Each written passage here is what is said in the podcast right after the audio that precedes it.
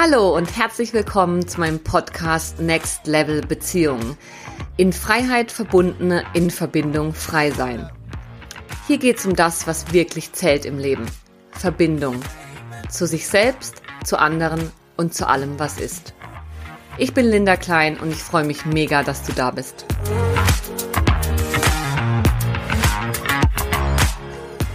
Wenn wir uns dazu zwingen, 30 Minuten in einem Meditationssitz zu verharren, ist das potenziell stressig für ein traumatisiertes Nervensystem und Meditieren wird nach und nach mit Stress verknüpft, statt Stress zu lindern. In dieser Episode spreche ich mit Anne Hackenberger über Trauma und Meditation sowie Achtsamkeit als Schlüssel zur Traumaheilung in Beziehungen und Elternschaft. Du erfährst, warum Meditation für manche Menschen so schwer ist und was das mit Trauma zu tun hat, wieso Achtsamkeit ein Schlüssel zur Traumabewältigung ist, aber alleine praktiziert auch schädlich sein kann, inwiefern Achtsamkeit die transgenerationale Weitergabe von Traumata verhindern kann? Und wie wichtig Achtsamkeit und Traumaheilung für eine liebevolle und bewusste Elternschaft sind. Ich wünsche dir wie immer ganz viel Inspiration beim Hören und Anne und ich sprechen gegen Ende der Episode noch über ihr Jahrestraining, das schon am 28. Februar zum Thema bewusstes Elternsein startet. Alle Informationen dazu findest du in den Show Notes. Hallo und herzlich willkommen zur heutigen Podcast-Episode mit meiner Gästin Anne Hackenberger. Hallo Anne. Hallo Linda, schön, dass ich da sein darf. Ja, ich freue mich sehr, dass du heute da bist. Ähm, für euch Zuhörerinnen und Zuhörer, Anne ist Paar- und Familientherapeutin und Achtsamkeitslehrerin und hat neben ganz viel Erfahrung in 1 zu 1 Arbeit auch ganz viele Seminare und Kurse laufen. In Kürze stand, startet ein Jahrestraining zur bewussten Elternschaft, bewusstem Elternsein. Da kommen wir vielleicht später noch drauf zu sprechen.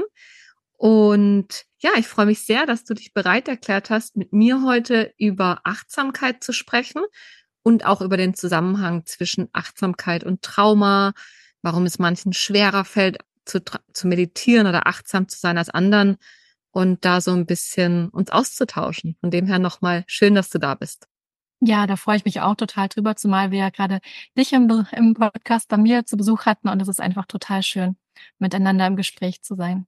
Ja, ich steige gerne mit der ersten Frage direkt ein, Anne, und zwar, was Achtsamkeit eigentlich überhaupt ist. Magst du uns einen kleinen Einblick geben? Viele von uns haben es wahrscheinlich schon gehört, aber so mehr oder weniger eine Ahnung, worum es da eigentlich geht. Was ist Achtsamkeit? Mhm.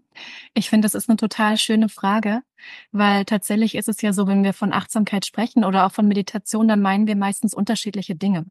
Wir tun vielleicht äußerlich das Gleiche und innerlich passiert aber was ganz, ganz anderes. Und, ähm, und auch die Intention, die dahinter ist, kann sehr unterschiedlich sein. Und deswegen finde ich, ist es eine wichtige Frage. Und ich bin schon einfach sehr lange mit der Achtsamkeitspraxis verbunden und ähm, habe so mitbekommen, wie diese Entwicklung immer mehr in den Mainstream äh, ging und Achtsamkeit mehr und mehr zu so einem Wellness-Thema wurde, was dann vielleicht auch von einschlägigen Magazinen auf dem Titelblatt benutzt wurde. Und auf der einen Seite bin ich froh darüber, dass Achtsamkeit immer mehr Verbreitung findet. Und auf der anderen Seite ähm, ist das, was ich unter Achtsamkeit verstehe, jenseits von Wellness-Achtsamkeit.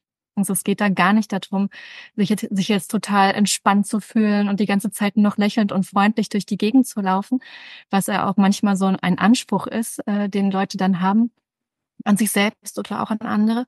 Und für mich bedeutet Achtsamkeit in erster Linie in Kontakt zu kommen mit der eigenen Wahrnehmung, also mit uns selbst und da ganz primär mit dem, was wir in der Achtsamkeit als Dreieck der Achtsamkeit beschreiben, also mit dem Körper, mit den Gedanken und mit den Gefühlen und zu bemerken, dass sich das alles beeinflusst, dass wir da Körper-Geist-Reaktionen haben, dass zum Beispiel ein Gedanke ein, eine Körperempfindung auslösen kann, ein Gefühl verursacht und andersherum, also dass sich diese Dinge einfach immer wieder beeinflussen. Und das, ähm, was ich ganz elementar wichtig finde, ist dieses mehr und mehr ähm, zu lernen, mit dem zu sein, was ist, weil das ist was, was wir in der Regel versuchen zu vermeiden. Wir versuchen von Unangenehmem wegzukommen und mehr von dem Angenehmen zu haben. Und in diesem Spannungsfeld entsteht aber recht oft Leid, weil wir dann eigentlich nicht mit dem sein wollen, was gerade da ist, was ja eben manchmal durchaus auch unangenehm sein kann. Ne? Gerade wenn wir mehr in Kontakt kommen mit uns selbst, dann treffen wir da vielleicht nicht nur Schönes, sondern wenn wir Achtsamkeit praktizieren, sind manche überrascht, da erstmal vielleicht auch ähm, ja mit sich selbst auf eine Art und Weise in Kontakt zu kommen, die sich auch mal unangenehm anfühlen kann oder vielleicht sogar primär unangenehm anfühlt, weil wir es so gewöhnt sind, eigentlich von uns wegzugehen uns abzulenken, anderes zu tun, ähm, mit den Gedanken auch überall sind natürlich. Und das ist aus meiner Sicht das, was Achtsamkeit ähm, für mich in erster Linie bedeutet, ist wirklich dahin zu gehen, wo ich wirklich bin. Hm. Und damit in Kontakt zu treten. Und das ist schon ganz schön mutig. Also ich finde, Achtsamkeitspraxis ist mutig, weil, wie gesagt, das ist manchmal ähm, auch ein bisschen schwierig, sich dem zu stellen, was da so in uns passiert. Und letzten Endes ähm, weiten wir dadurch aber unsere Kapazitäten aus, mit dem sein zu können, was ist. Und das ist gerade, wenn es um, um Beziehung auch geht, also wenn es um Miteinander geht, total elementar. Weil wenn ich mitbekomme, was in mir ist, dann kann ich dafür Verantwortung übernehmen. Und dann kann ich es auch in Kontakt bringen mit meinem Gegenüber. Und wenn ich nicht so viel von mir selber mitbekomme, weil ich ähm, eben in Gedanken überall bin, dann, ähm, dann kann ich auch schlechter für mich sorgen. Und dann merke ich es vielleicht erstmal gar nicht, ne, dass da eigentlich andere Bedürfnisse sind oder dass ich eigentlich gerade körperlich was bräuchte oder dass ähm, mir was auf der Seele liegt und dann projiziere ich es richtig oft. Und das ist auch was, was für mich Achtsamkeit ist, diese Dinge wieder zu mir zurückzunehmen und bei mir zu schauen und ähm, ja, wirklich in diesen unmittelbaren, lebendigen Kontakt mit mir selbst zu gehen. Und John Kabat-Zinn hat mal gesagt, ähm, Achtsamkeit ist eine Liebesaffäre mit dem Leben. Und tatsächlich ist das ja auch ein ganz wichtiger Aspekt, dieses Erleben überhaupt wieder möglich zu machen, uns wieder zu mehr zu spüren, macht ja auch ein Gefühl von Lebendigkeit. Und in der Achtsamkeit spielen die Sinne so eine große Rolle. Was ist der Sinn des Lebens? Vielleicht tatsächlich das Leben mit allen Sinnen zu erleben. Und da ist Achtsamkeit eben auch eine Möglichkeit, das mehr ähm, ja erfahrbar zu machen, so würde ich mal sagen. Und es ist wirklich ähm, gleichzeitig für mich wie so ein Haus mit verschiedensten Türen und ich mache auch immer wieder eine neue auf. Mit der Zeit merke ich immer, ah ja, da gibt's noch eine Nische und und hier gibt's noch was zu entdecken und das ist Achtsamkeit für mich auch. Es ist eine Entdeckungsreise. Es ist nicht, das ist Achtsamkeit für mich zumindest nicht, sondern es ist eine Entdeckungsreise. Es ist eine Entdeckungsreise von dem, was ist im Grunde. Wow, was für eine wunderschöne und also differenzierte Definition, aber auch für ein schönes Plädoyer, was du da gerade so gehalten hast, was uns Achtsamkeit auch wirklich bringen kann für, für uns selbst, für unsere Beziehungen. Und da würde ich gerne nochmal nachhaken. Du hast jetzt schon zwei, drei Sachen genannt, aber falls es noch nicht allen ganz klar ist, wozu, wozu Achtsamkeit praktizieren, wozu mitbekommen, was da alles abläuft, vor allem wenn es vielleicht primär oder auch mal unangenehm ist. Wozu dient das? Ja, das ist eine berechtigte Frage. Und Achtsamkeit, so wie wir sie hier im Westen praktizieren, kommt ja viel aus dem MBSR-Bereich, also dem Mindfulness-Based Stress Reduction Programm, was der John Kabat-Zinn entwickelt hat. Und da ging es primär um Stressreduktion. Also wirklich ähm, quasi das Stresstoleranzfenster, was ja auch gerade, wenn es um Trauma geht, eine Rolle spielt, ähm, ja, äh, etwas ausdehnen zu können oder überhaupt erstmal zu merken, wie gering das vielleicht ist.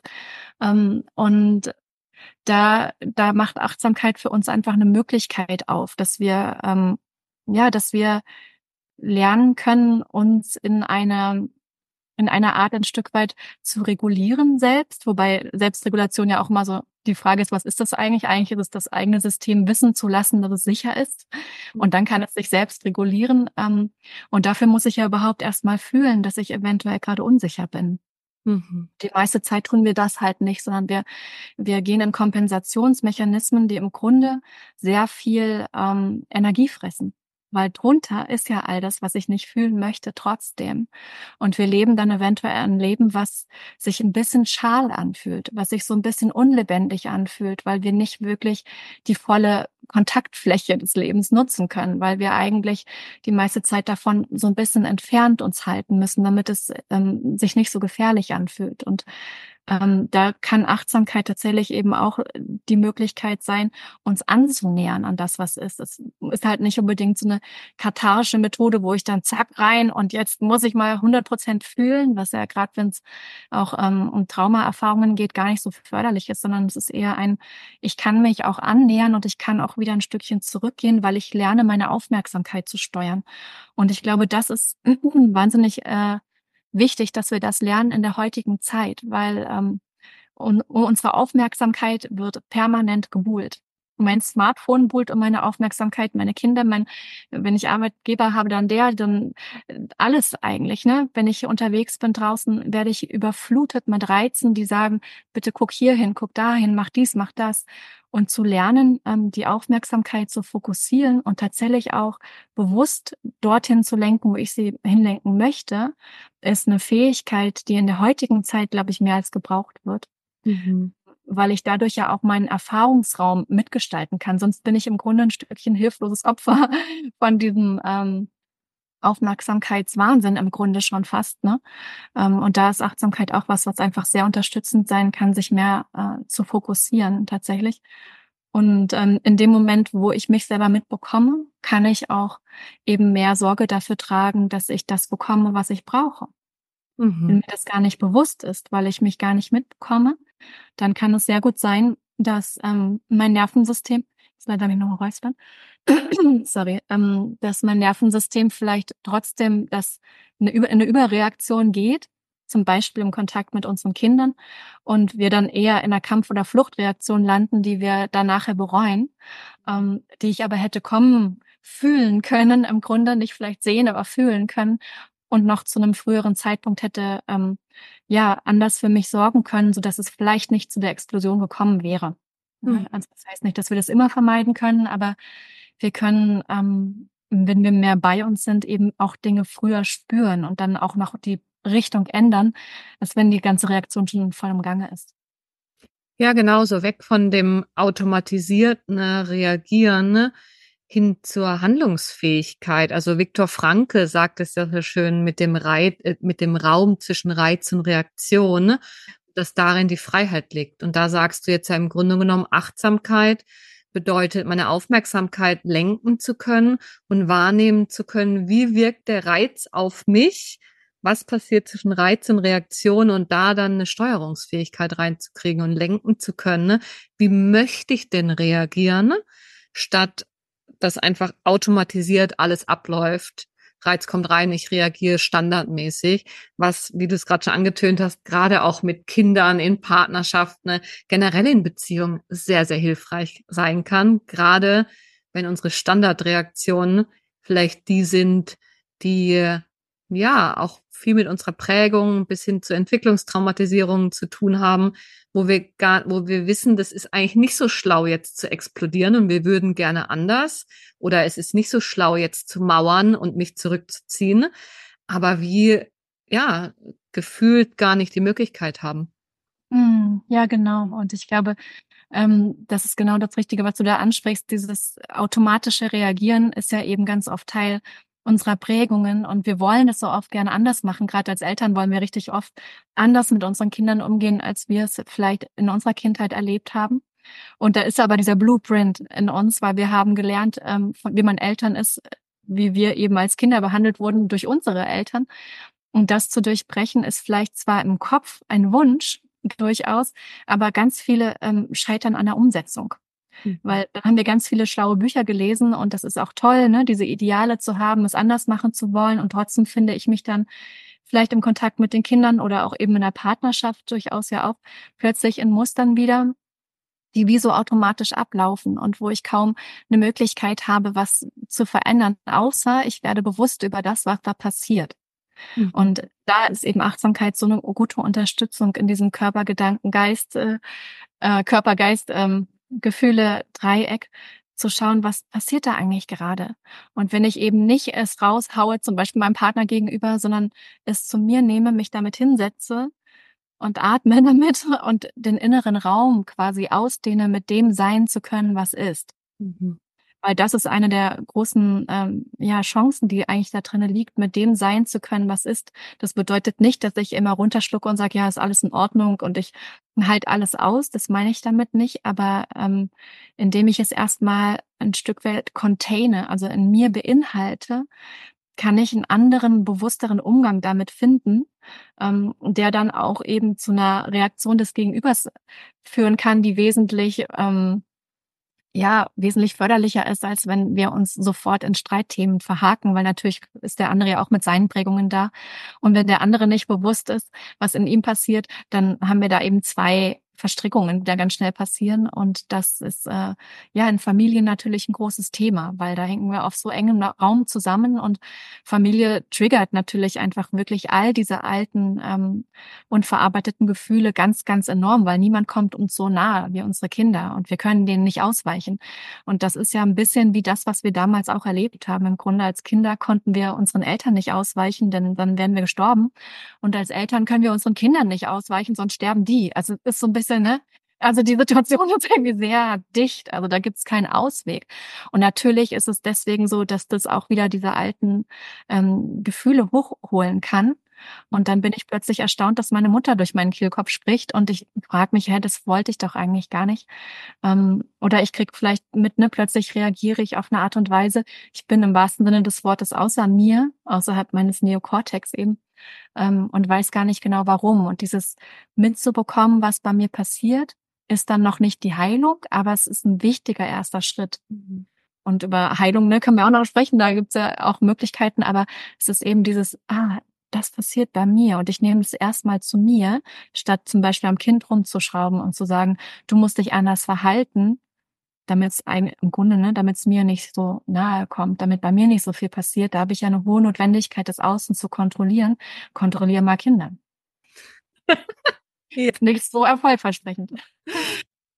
Und weil du jetzt gerade Heilung angesprochen hast, wenn ich dir so zuhöre, finde ich das so schön zu erkennen, wie groß auch die Überschneidung ist zur Traumaarbeit, also zu der Art und Weise, wie ich mit Entwicklungstraumatisierung arbeite, ne, in dem neuroaffektiven Beziehungsmodell, was eine der, eine der Grundlagen ist meiner traumatherapeutischen Arbeit, ist dieses Achtsamkeits, achtsamkeitsbasierte Wahrnehmen, was in mir jetzt gerade passiert, ist ein wesentliches Element mhm. von Heilung. Das andere wesentliche Element, was in der Traumatherapie hinzukommt, ist, diese Unterscheidungskraft zu finden. Gehört das ins Hier und Jetzt oder gehört das in die Vergangenheit? Also reagiere ich jetzt ähm, auf eine Situation, auf eine unterbewusst imaginierte, die gar nicht mehr da ist. Zum Beispiel, oh mein Gott, ich darf auf keinen Fall was sagen, sonst ist Mama, Papa böse. Ich bin ja heute erwachsen. Selbst wenn Mama und Papa böse sind, passiert mir nichts jetzt als die erwachsene mhm. Frau. Und diese Unterscheidung dann zu treffen zwischen, ah ja, das war mal sinnvoll, dass ich mir dieses automatische Reizreaktionsmuster angeeignet habe. Und heute habe ich andere Kapazitäten, auch gerade mit Gefühlszuständen, mit unangenehm umzugehen, mit Angst umzugehen, mit dem, was vielleicht auch die Beziehung potenziell bedroht. Hm. Und das nicht mehr so als bare Münze zu nehmen, dass nur weil ich mal gelernt habe, so zu reagieren, dass das heute immer noch sein muss. Aber das, was du als Achtsamkeit beschreibst, mit diesem Gewahrsein und damit sein können, was ist, das ist ein großes Element von äh, moderner traumatherapeutischer Arbeit, wenn es um Entwicklungs- und Bindungstraumatisierung geht. Voll mhm. schön. Ja. Ja, genau. Also dieses mit dem Sein, was ist, beinhaltet ja auch, mich nicht dafür zu verurteilen, sondern ins Mitgefühl zu kommen mit mir selbst. Und ich finde, das ist auch so ein ganz wesentlicher Aspekt für mich. Ist es im Grunde das Herz der Achtsamkeit, ist das Mitgefühl ähm, mit mir selbst und natürlich auch mit anderen. Und das kultivieren wir auch dadurch, ne? dass wir einfach da uns selbst mehr wie einen guten Freund, eine gute Freundin behandeln, anstatt uns so sehr zu kritisieren, weil das ist ja einfach das, was gerade auch für Eltern ganz großes Thema ist. Ihnen passiert irgendwie eine ungünstige Verhaltensweise mit den Kindern und danach ähm, sind sie noch mit dem schlechten Gewissen tagelang beschäftigt und im Grunde reizt es diesen Teufelskreislauf noch viel mehr an, weil dann wir sind dann noch mehr gestresst, reagieren deswegen beim nächsten bisschen auch wieder ähm, intensiver, als wir müssten. Und ähm, und da ist einfach eine Möglichkeit, das auch zu unterbrechen, ganz ganz ganz hilfreich. Also dass wir uns eben selber ja, wie du eben sagtest, ne, also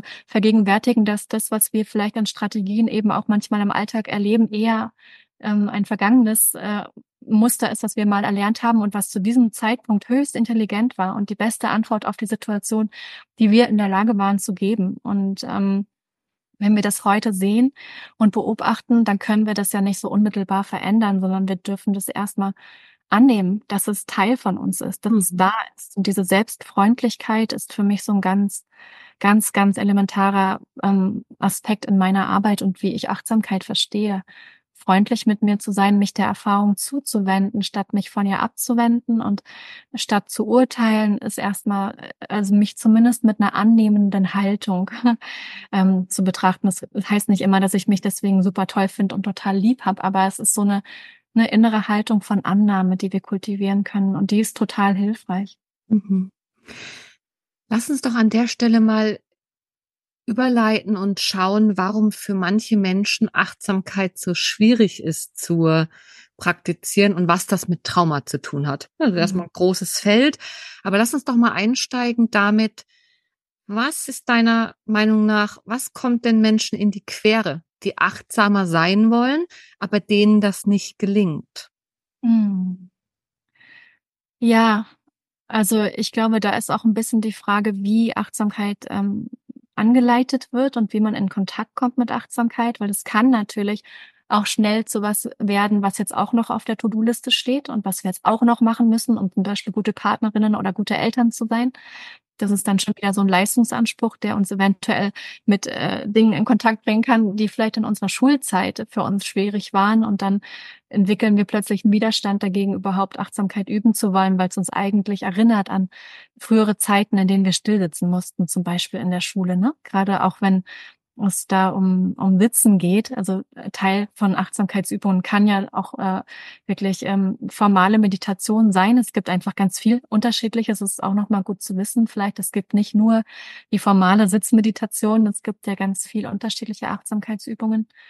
Ähm, und das ist schon noch gut am Anfang ein bisschen spielerischer ranzugehen und nicht von sich selbst zu erwarten, jetzt gleich 30 Minuten Sitzmeditation machen zu können, sondern tatsächlich ähm, ja, das auch so zu gestalten, gerade wenn wir wissen, dass wir mit Entwicklungstrauma zu tun haben, dass wir das von unserer Biografie wissen, ähm, dann nochmal extra sanft mit uns selbst zu sein und uns nicht zu irgendwas zu zwingen. Weil wenn ich da sitze in einer brezelartigen Haltung und meine, ich müsste jetzt hier ganz steif und starr und darf mich kaum bewegen, dann ist es potenziell stressig für jemanden, der dessen Nervensystem Traumatisierung erlebt hat und immer noch eben in sich trägt, weil das kann dann eben dazu führen, dass das Nervensystem eigentlich in eine Kampf- oder Fluchtreaktion gehen möchte, ähm, und aber nicht kann, weil ich mir abverlange, da zu sitzen. Und damit ähm, mache ich eigentlich noch mehr Stress und dann verknüpft mein Nervensystem mit der Zeit Meditation mit Stress. Und das ist ja das Gegenteil von dem, was wir eigentlich wollen. Und genauso auch diese Idee, ich muss mich jetzt auf, auf den Atem fokussieren, zum Beispiel. Wenn ich aber, ähm, wenn ich da aber Beklemmungen von bekomme, ja, dann ist es vielleicht nicht so günstig, wenn ich da mich jetzt zwinge, weiterzumachen. Also Disziplin kann an mancher Stelle gut sein, aber es ist da manchmal auch wichtig, sanft mit sich selbst zu sein und nicht von sich zu verlangen, ich muss das jetzt genauso diesen Anleitungen entsprechend machen, was auch jeder ähm, qualifizierte Achtsamkeitslehrer oder Lehrerin nicht so anleiten würde. Ne? Es ist immer ein Angebot. Und ähm, es gibt aber einfach natürlich eine starke Prägung, ähm, gerade in unserer Gesellschaft auch, das zu tun, was uns gesagt wird. Das heißt, es kann durchaus passieren, dass Menschen über ihre Grenzen gehen, um zu tun, was ihnen gesagt wird. Und eine Achtsamkeitsanleitung kann ja sehr explizit sein. Also zu sagen, jetzt ähm, ne, könntest du mit der Aufmerksamkeit mal zu den Füßen gehen, dann sind wir schnell dabei, das auch zu tun. Und du mit, du könntest zu den Füßen gehen, ja schon ein bisschen traumasensibler unterwegs bist, als wenn du sagst, geh jetzt zu den Füßen. Genau, aber das ist was, was äh, zum Glück in den letzten Jahren mehr Einzug gehalten hat, aber was auch manchmal noch nicht äh, so sehr beachtet wird. Und das ist tatsächlich diese Wahlmöglichkeit, mit der wir auch da in der ähm, Hinsicht ein Stück weit vorbeugen können, mhm. weil aus meiner Sicht jede Übung immer eine Einladung ist. Und so, ich leite das auch immer so an, dass ich das eingangs auch nochmal sage, aber auch in der Anleitung darauf achte, das eben als Angebot zu formulieren, so dass ähm, auch immer die Möglichkeit besteht, es anders zu machen. Mhm. Ob Leute das dann für sich nutzen, das ist oder auch nutzen können, ne? das ist eben nochmal eine andere Frage. Und da braucht es schon auch gutes Spüren für sich selbst, wenn ich mit Achtsamkeitsübungen in Kontakt bin, ist es was, was mich ähm, ja, was mir wirklich eine Unterstützung ist? Oder ist es eher was, wo ich mich jetzt wieder zu was zwinge, was mir eigentlich nicht gut tut? Und ich habe zum Beispiel ähm, in der Sitzmeditation einfach lange Zeit so große Widerstände gehabt. Und das war für mich wirklich genau dieses Thema. Ich wollte nicht still sitzen, also mein Körper wollte nicht so steif da sitzen, weil das genau für mich diese Erinnerung war in der Schule, ne, jetzt musst du hier mucksmäuschen still sitzen. Und mein ganzes System war unter Stress. Und ich habe dann irgendwann einfach angefangen, mich zum Beispiel einfach bequem hinzusetzen. Nicht von mir zu verlangen, dass ich da jetzt ganz gerade sitzen muss. Und nach einem halben Jahr konnte ich mich auch gerade hinsetzen, weil ich bin dran geblieben ne, und habe das für mich als Einladung gehabt. Ah, wenn ich will, kann ich mich jetzt gerade hinsetzen. Und wenn nicht, dann lehne ich mich jetzt einfach gemütlich an. Und das hat dazu geführt, dass mein System mit der Zeit bereit war, sich zu öffnen dafür, weil ich es nicht mehr gezwungen habe. Und dieser Zwang, also wenn wir immer, wenn wir uns gezwungen fühlen, dann ist es ja auch was, was ähm, ja, was uns oft an an frühere Situationen erinnern kann, wo wir uns gezwungen gefühlt haben, etwas zu tun, was wir nicht unbedingt wollten oder wo wir von uns selbst was verlangt haben, ähm, uns angepasst haben, obwohl es uns eigentlich nicht gut getan hat. Und natürlich ist da wie bei allem es gilt für alles im Leben auch genauso die Gefahr, dass wir das hier auch tun. Und dann ist es tatsächlich nicht so gut. Also dann kann es auch wirklich schädlich sein, muss man ehrlich sagen. Also wenn ich mich dazu zwinge, dann setze ich mein System eben zusätzlich unter Stress. Und das ähm, gilt es eigentlich zu vermeiden. Was eben nicht ähm, bedeutet, dass Meditation immer angenehm sein muss. Ne? Das ja. ist halt gar nicht so. Das ist ja. der auf der anderen Seite. Genau, dass du da vielleicht noch ein paar Worte dazu sagst wie, wie man das denn unterscheiden kann. Geht es jetzt mhm. was Unangenehmes, was einfach part of it ist? Mhm. Oder geht es hier um äh, Zustände, die es, die es nicht wahrzunehmen gilt? Also ich steig mal so ein, ich habe dann auch gerne noch ein paar eigene Gedanken dazu. Aber erstmal die Frage an dich: so, wie unterscheiden, wie kann man das denn unterscheiden? Mhm. Hört das so? Oder ist das schon zu viel? Ja, also zum einen ähm, gehe ich davon aus, dass, dass unser Nervensystem schon auch eine hohe Intelligenz hat und seine Mechanismen hat, um, äh, um eben auch eine Überflutung beispielsweise zu verhindern. Wir schlafen dann nämlich zum Beispiel einfach ein oder wir merken, okay, jetzt sind wir komplett in Gedanken äh, und auch gar nicht mehr zurückzuholen. Also das ist oft sowas, was, was recht häufig passiert. Und dann können wir ein bisschen forschen, woran, woran liegt es? Und das ist wirklich dieses sich selbst einzuladen, statt sich zu zwingen. Und wenn ich merke, ne, da, da entsteht so eine große Unruhe, dann kann ich schauen, kann ich mit dieser Unruhe sein? Kann ich mich der ein bisschen annähern und kann ich auch wieder weggehen.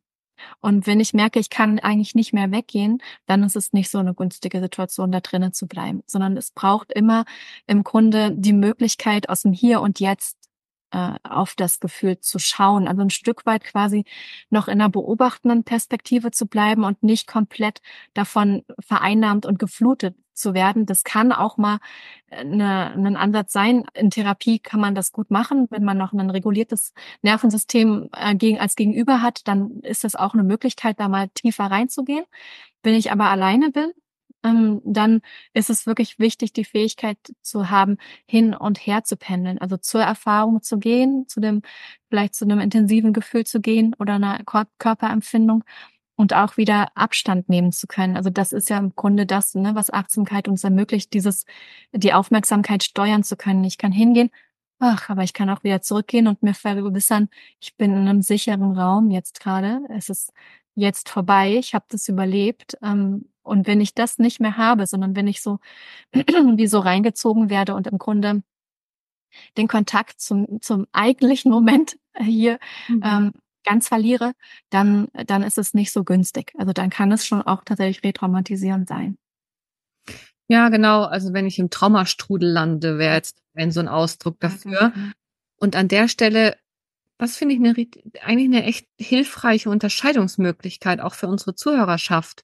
So, wenn ich eben nicht mehr selber in der Lage bin, hin und her zu pendeln mhm. zwischen dem unangenehmen Erleben und dem Hier und Jetzt, was sonst noch nee, auch ja noch da ist.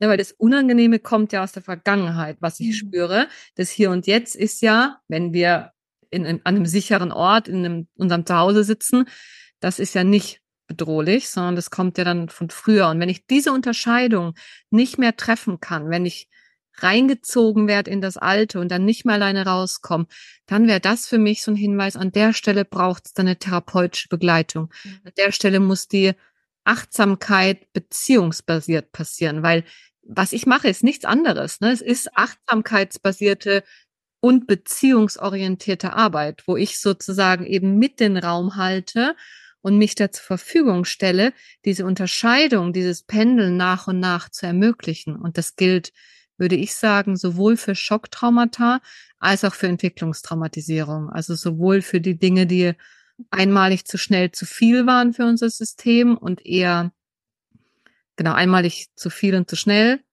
Und aber auch für Entwicklungstraumatisierung, wo wir einfach zu früh, zu lange einem Mangel oder einem zu viel von ähm, Dingen ausgesetzt war, die wir eigentlich in einem richtigen Maß gebraucht hätten. Ja, genau. Und da können wir uns ja ein Stück weit selbst beeltern, indem wir uns da drinnen begleiten. Also indem wir eben uns nicht dem nochmal so in aller Intensität und alleine aussetzen, sondern eben, ich habe heute Morgen, ich mache mal auf Insta am Montagmorgen nicht immer, aber doch öfters nur Meditation und ich habe heute Morgen eine angeleitet, wo wir diese drei Bereiche Körper, Gedanken und Gefühle eben einmal wie so versorgt haben. Also geschaut, ist im Körper eine Stelle, die gerade irgendwie sich meldet, wo wir merken, hm, da ist vielleicht eine, eine ähm, Körperempfindung, gerade wie ein Zusammenziehen, eine Enge oder ein Schmerz und dann mit der Aufmerksamkeit bewusst dorthin zu gehen und da auch ein Stück weit, ähm, ja, das zu, wie zu versorgen, zu umsorgen. Ne? Und das Gleiche können wir auch mit unseren Gefühlen tun. Also wenn wir diese versorgende Instanz in uns noch spüren können, dann können wir damit auch nochmal anders umgehen, als wenn wir wirklich so, du hast es Traumasprudel genannt, ne? also so wirklich im Grunde komplett in diesen Mustern wieder landen und dann dann ist es eigentlich für das Gehirn nur eine Erfahrung von, okay, ich setze mich hier hin und dann passiert das wieder. Und das ist nicht hilfreich. Also dann, dann erleben wir im Grunde ja, dass wir wieder in einer, in einer Situation sind, die wir eigentlich nicht wollten. Mhm. Aus der wir vielleicht schon früher nicht rauskamen. Und jetzt setzen wir uns sie auch noch willentlich aus. Das ist schon dann ganz schön intensiv und das ist nicht so, nicht so förderlich. Also dieses Sanfte mit sich selbst und gleichzeitig immer zu schauen, hm, was will ich denn gerade lernen? Also für mich ist auch das immer wieder wichtig, was mache ich hier eigentlich? Ne? Also sich dessen sehr bewusst zu sein. Was tue ich denn hier gerade? Will ich gerade wirklich zum Beispiel ähm, fokussiert üben, meine Aufmerksamkeit zu lenken? Dann macht es vielleicht tatsächlich Sinn, da zu sitzen und den Juckreiz mal Juckreiz sein zu lassen und dem nicht nachzugehen. Ähm, und dann, dann schaue ich mal, wie kann ich das machen? Kann ich da an meine Grenze gehen? Und vielleicht sogar auch da ein bisschen die Grenze auszudehnen, ne? mit mhm. einer, zum Beispiel einem Juckreiz zu sein ohne dass da ich unbedingt reagieren muss. Und auf der anderen Seite, wenn ich aber merke, da kommt gerade so eine intensive Emotion und ich kann die kaum bewältigen, dann ist es gut, die Augen aufzumachen und im Raum umherzuschauen und mir zu zeigen, hey, ähm, es ist sicher, ist alles okay. Da muss ich nicht mit geschlossenen Augen und mich da total rein vertiefen, mhm. so um das Gefühl zu fühlen. Es ist gut zu fühlen, aber in dem, in dem Rahmen, in dem es äh, auch möglich ist, zurückzukommen. Mhm. Ja, genau. Oder wenn ich zum Beispiel eben Achtsamkeit, Achtsamkeit praktiziere, wie in dem klassischen MBSR, um Stress zu reduzieren, wenn ich merke, immer und immer wieder, mein Stress wird erhöht, ja. dann ist das einfach zu dem Zeitpunkt nicht der richtige Ansatz. Ja. Und dann gilt es da, ja, eben aus meiner Sicht in einen beziehungsorientierten Kontext zu gehen und dort zu gucken, hey, was, was kommt mir denn in die Quere, wirklich mal wieder runterzufahren und mich zu beruhigen. Weil in dem Fall würde ich jetzt traumatherapeutisch gedacht davon ausgehen, dass Ruhe ein natürlicher Grundzustand ist. Und wenn wir da nicht landen können, dann kommt dem etwas in die Quere. Dann mhm. haben wir Angst davor, ruhig zu werden. Zum Beispiel, weil es als Kind mal ganz gefährlich war, in eine Ruhe zu kommen, in eine Ungeschütztheit, in eine, ich habe nicht die Augen nach außen gerichtet und guck, was passieren könnte, sondern ich lasse mich einfach fallen, in Anführungsstrichen. Das war wahrscheinlich dann mal mit negativen Erfahrungen gekoppelt. Und dann hat mein System aufgehört, in Ruhe zu kommen. Und das mhm. sind dann Menschen, die als Erwachsene vielleicht niemals zur Ruhe kommen, die eben mhm. jedem Reiz von außen folgen und sobald sie mal zwei Minuten auf der Couch sitzen, wieder aufspringen, um zum nächsten zu gehen oder in Meditation total in Fantasien landen und in wunderschönen Bildern und Fantasiewelten, wo es ganz, ganz toll ist, wo es sich aber dann gilt zu fragen, sind wir hier in einem dissoziativen Bereich? Mhm, genau. Oder sind wir hier jetzt gerade achtsam im Hier und Jetzt mit den aktuellen Gedanken?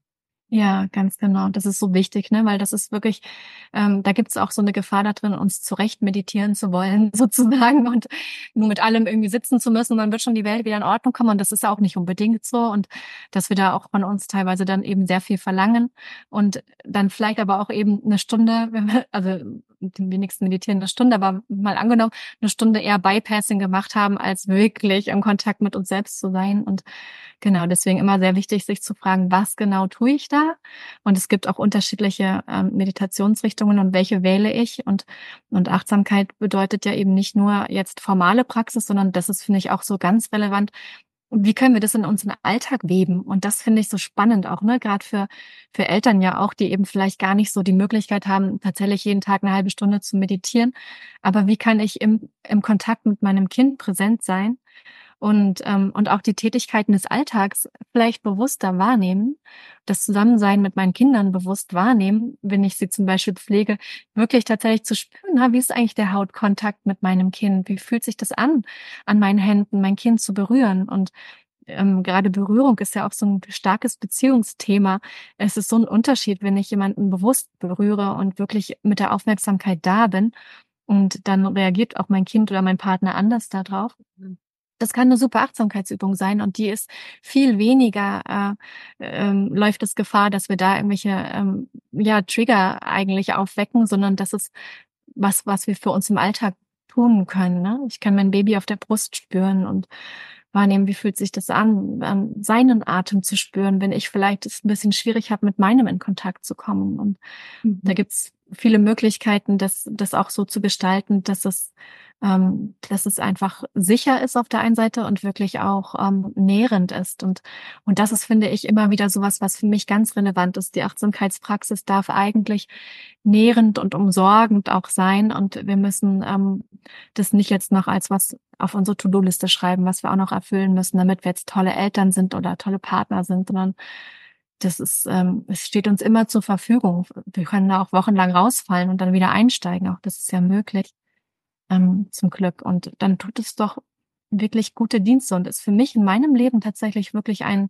ein absolutes Fundament von dem, wie ich ähm, im Kontakt bin mit mir selbst, aber eben vor allen Dingen auch mit meinen Kindern sein kann. Und äh, ja. Ja, also ich würde es jetzt auch eins zu eins gerade auf meine Partnerschaft und die Arbeit ja. mit Paaren übertragen. Achtsamkeit, also dass ich mitbekomme, was bei mir los ist, mhm. dass ich unterscheiden lerne, gehört es jetzt in die jetzige Situation oder äh, läuft dann ein alter Film ab.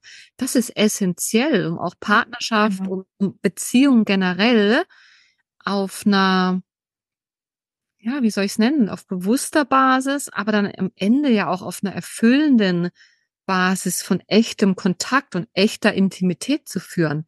Weil wenn ich jedes Mal abdrifte in irgendeinen Film, dann ist das nicht intim. Dann bin ich nicht im Kontakt mit dir, mit mhm. jetzt, sondern bin ich im Kontakt mit dort und damals und alten Filmen und dadurch eben auch nicht in der Beziehung präsent, wäre auch noch so ein Wort, Präsenz, mhm. ähm, die jetzt gerade ist. Ja, genau.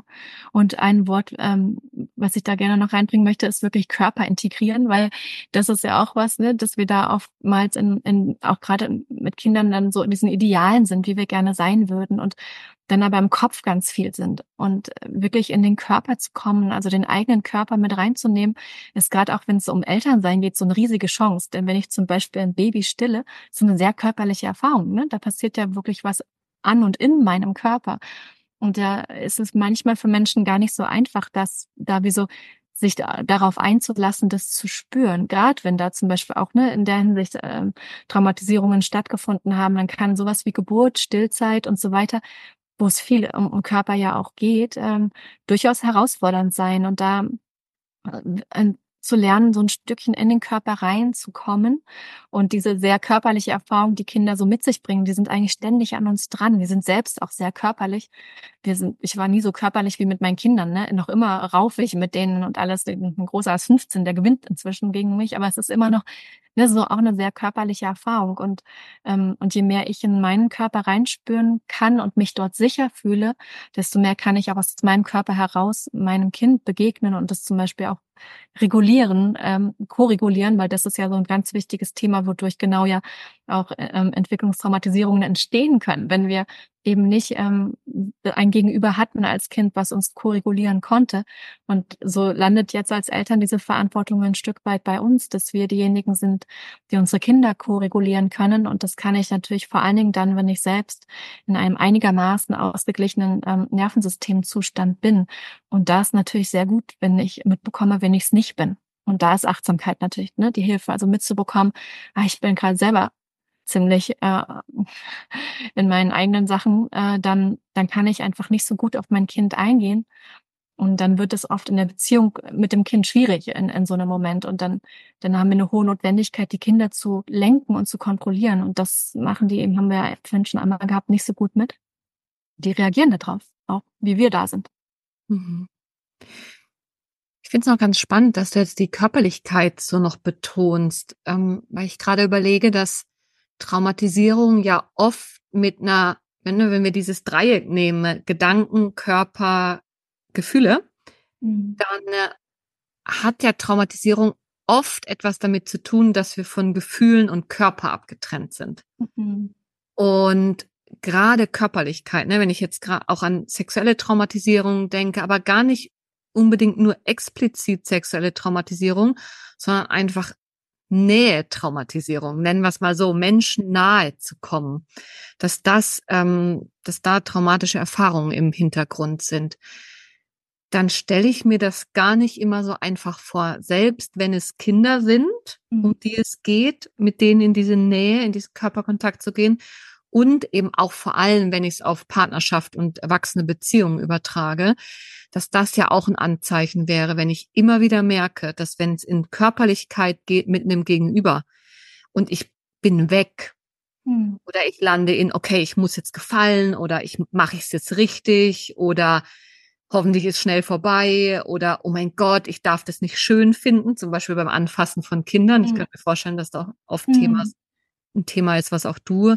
begleitest, dass wir da dann achtsam und uns gewahr werden, okay, wenn da jedes Mal eine Grenze kommt, wenn es jedes Mal, wenn es gar nicht möglich ist oder wenn ich gar nicht weiß, was körperlich sein überhaupt sein soll. Klar kann ich nicht anpassen, aber ist es schon körperlich? Nee. Mhm. Also da dann auch dieses Bewusstsein drin zu haben, dass wenn wir von Trauma sprechen, vor allem von Entwicklungstraumatisierung, dass diese Abtrennung von Körper und Emotionen einfach ein wesentliches Merkmal sein kann und dass da gilt es dann auch hinzugucken und sich eben nicht zu zwingen. Ja, genau, total wichtig, ne? Und bei mir diese Selbstfreundlichkeit und das sich selbst auch zu verzeihen, weil eben manchmal gerade wenn Traumatisierung eine Rolle spielt, wir zum Beispiel dann auch nicht erleben, dass wir super happy Mama sind, wenn wir gerade ein Kind bekommen haben, weil wir vielleicht ne, eher Gefahr laufen, vielleicht auch in eine postnatale Depression oder ähnliches zu rutschen, weil da einfach Sachen wieder hochkommen. Mhm. Und dann wäre es auch kontraindiziert, da jetzt irgendwie die ganze Zeit nur zu meditieren, sondern dann braucht es auch wirklich tatkräftige Hilfe. So, ne? dann ist es wichtig, nochmal ähm, andere Unterstützung anzufragen. Also das wir sollten uns nicht so zurecht meditieren, wie gesagt, und meinen, damit könnten wir jetzt alles lösen. So ist es halt nicht. Es ist eine total gute Unterstützung und es ist aus meiner Sicht einfach ein Weg, den wir gehen können und ähm, der darf ergänzt werden. Und eben, ja, ähm, ne, du arbeitest mit, mit Namen und ich bin mit dem IFS unterwegs. Das sind ja alles im Prinzip Ansätze, die Achtsamkeit als Basis nutzen und dann darauf aber auch noch was ähm, weiter ähm, zur Hand geben. Und ich glaube, das ist auch wichtig, dass wenn wir gerade dann, also ich meine, Achtsamkeit zu praktizieren ist ja gerade was, wo wir manchmal erst bemerken, dass da eigentlich ein großer Unterschied ist zwischen der Außenwahrnehmung und der Innenwahrnehmung, die wir haben. Ähm, und merken, sonst merke ich das gar nicht so. Das habe ich auch tatsächlich oft von Leuten gehört, die gesagt haben, seitdem ich meditiere, kriege ich so viel mit, was nicht schön ist. Mhm. Und ähm, ne, das ist eben vorher gar nicht so fühlbar gewesen und plötzlich merken wir es erst. Und dann, dann ist es ja auch wichtig, sich auf den Weg zu machen und zu bemerken, ah, da gibt es vielleicht was, das braucht mehr als jetzt hier nur auf dem Kissen sitzen, sondern da braucht es eben tatsächlich vielleicht eine Traumatherapie und da braucht es auch noch ein bisschen mehr Wissen, mehr Skills, um das gut begleiten zu können, weil wir richtig viel durch, durch Achtsamkeit und Meditation bewegen können, aber nicht alles. Also das mhm. ist ja wichtig, das auch zu ergänzen ne? und sich auch ähm, aus meiner Sicht wäre das eher ein Traumasymptom, wenn wir meinen, wir müssen uns alles alleine machen und dürfen uns keine Hilfe holen. Mhm. Also das ist dann eher, wenn ich das bemerke, vielleicht zu hinterfragen, ob ich das hier alles alleine auf meinem Kissen lösen muss. Weil gerade wenn wir mit so intensiven ähm, Empfindungen im Kontakt sind, dann war das ja damals der Trauma ist ja auch entstanden, weil wir damit alleine waren. Und wenn wir jetzt wieder damit alleine da sitzen und sei es ne, unter dem Deckmäntelchen der Meditation, dann ist das ja auch nicht hilfreich. So, da braucht es einfach vielleicht einen noch einen größeren Raum, wo jemand anders das noch mit begleitet, um das wirklich integrieren zu können, weil darum geht es ja im Grunde immer wieder bei Trauma wirklich zu integrieren, meine Erfahrungen zu integrieren und ähm, und nicht sie nochmal zu durchleben. Das ist ein Unterschied. Ja, genau.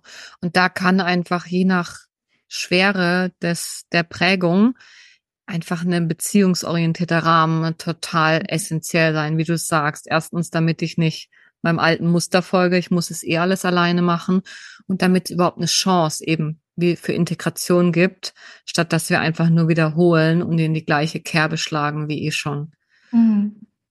Ich habe noch eine Frage an dich und zwar, in meiner Vorstellung, es ist ja ein Unterschied, ob jetzt ich im Zusammenhang mit Partnerschaft, ich nehme jetzt mal Partnerschaft, in Kontakt komme mit meinen Themen oder mit Kindern. Würdest du sagen, es ist leichter mit Kindern, weil ich da eher unterscheiden kann, hey, das ist ein Kind, der meint sicher nicht böse, während ich meinem Partner eher mal unterstelle, ja, du könntest doch und müsstest doch? Oder würdest du sagen, es ist vielleicht sogar umgekehrt. Oder ist es völlig gleich deiner Erfahrung nach? Das ist eine interessante Frage. Also ich glaube, ähm, es ist beides, weil äh, es, es gibt durchaus natürlich auch die Situation ne, als Eltern, dass man das Gefühl, man kann mein Kind jetzt nicht mal endlich einfach nur die Schuhe anziehen.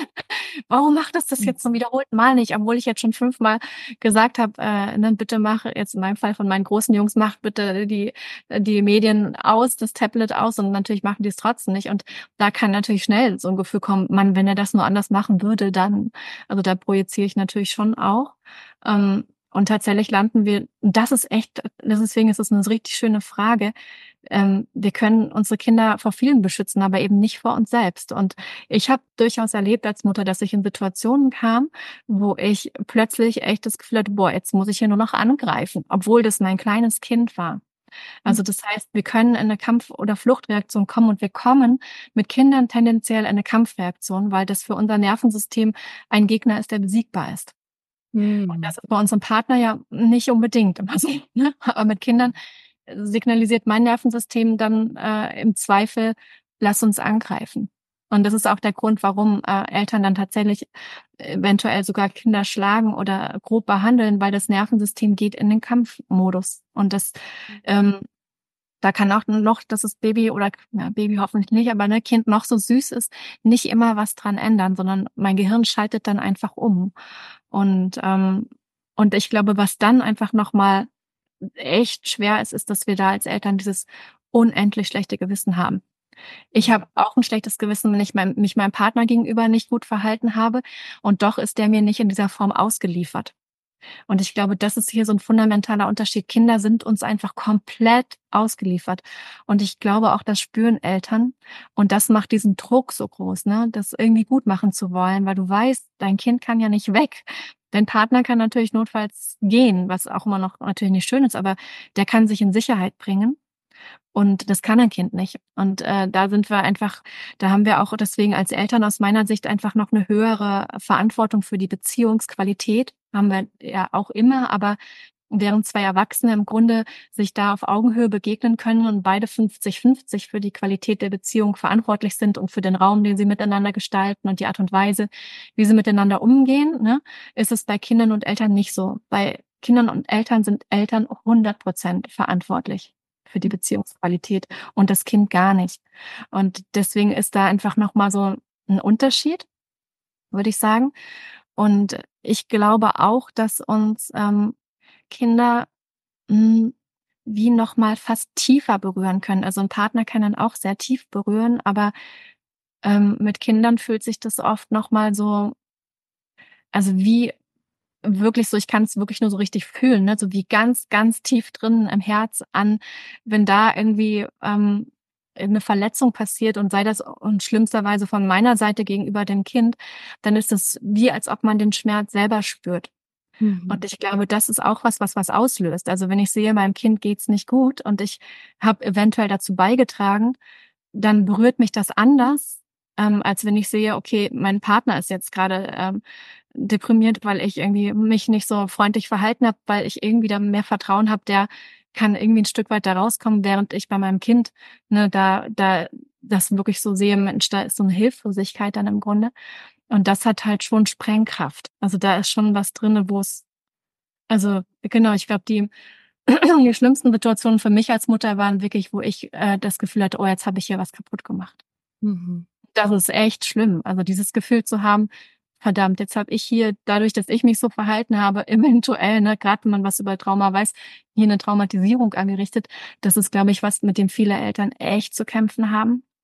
Und ich glaube, das spielt in Partnerschaft weniger eine Rolle. Mhm. Ja. Ja, vielen Dank. Da sind einige, glaube ich, ganz wichtige Gedanken und Überlegungen dazu.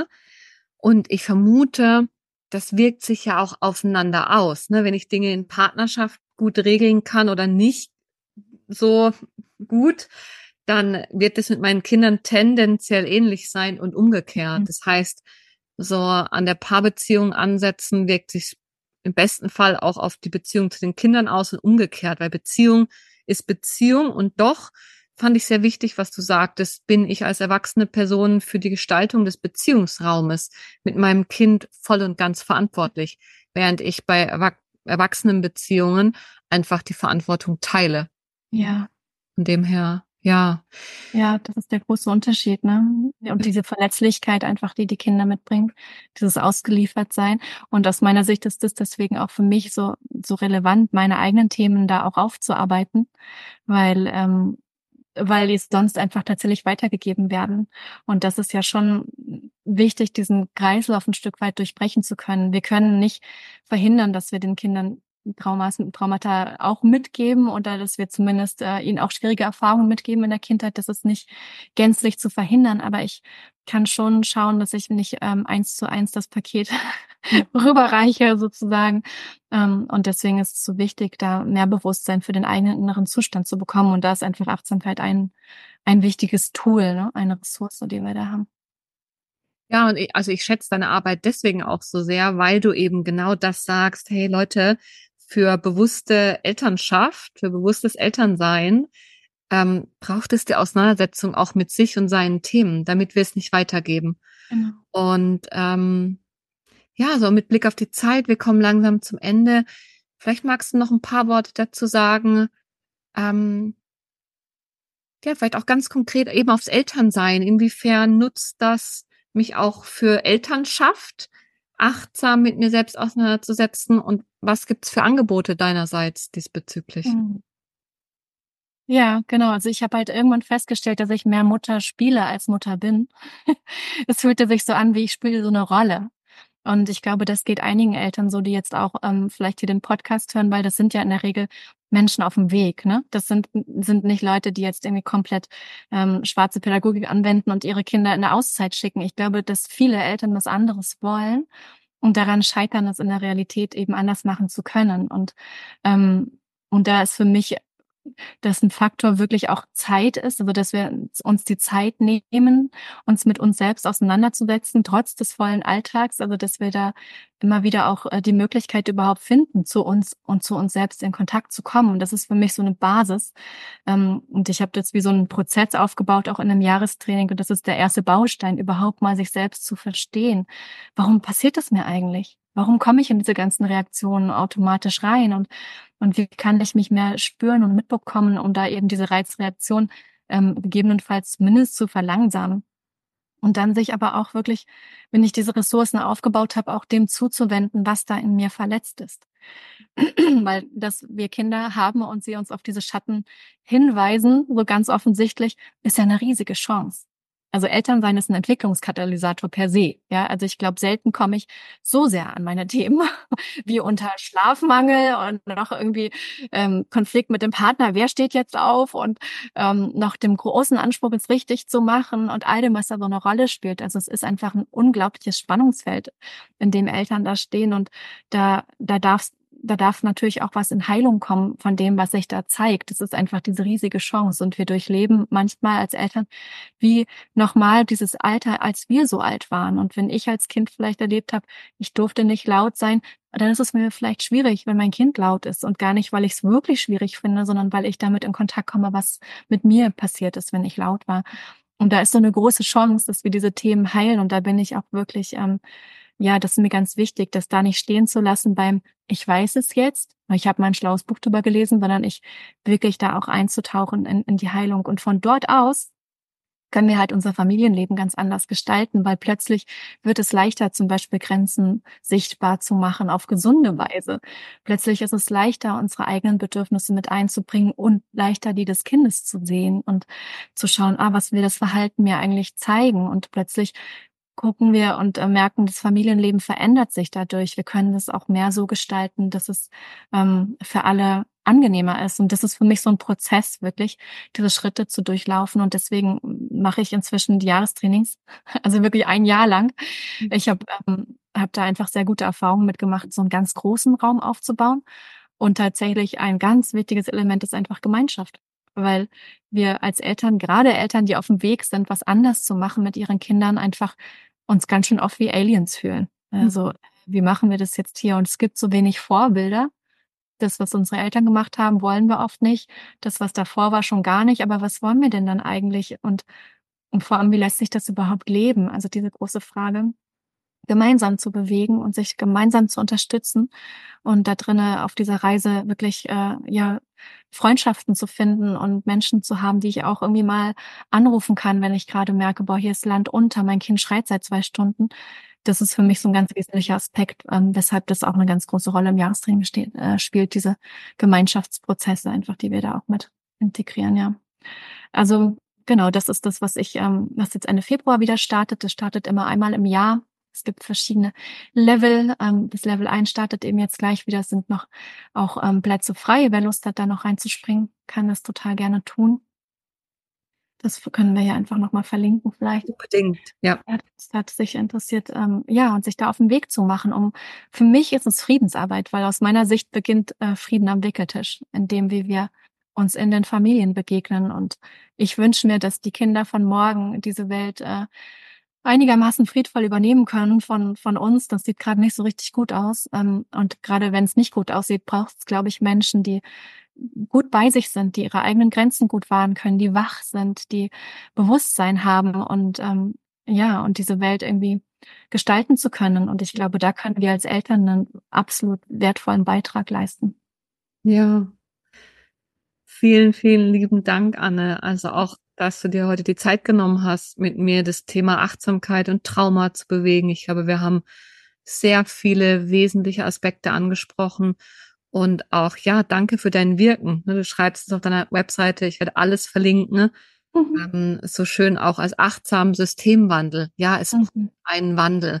Es geht so nicht mehr weiter, wie es war. Mhm. Und wir wollen, wir sind so am teilweise gefühlt kämpfen, um beziehungsfähiger zu werden, ja. aufgrund der Prägung, die wir mitbekommen haben. Lasst es uns für die nächste Generation besser machen. Und ich freue mich von Herzen, dass du dieses Angebot hast und mit der Welt teilst und da ganz viel Erfahrung als Mutter und fachlich mit reinbringst. Von dem her, genau, danke dafür und vielen lieben Dank, dass du dir heute die Zeit genommen hast und mit mir die Themen bewegt hast. Dankeschön. Mhm. So gerne. Danke, Linda. Ich liebe deinen Podcast, weißt du ja. Ich bin großer Fan. ich finde es einfach großartig, was du hier machst. Ja, danke dir. Bis dann. Tschüss, Anne.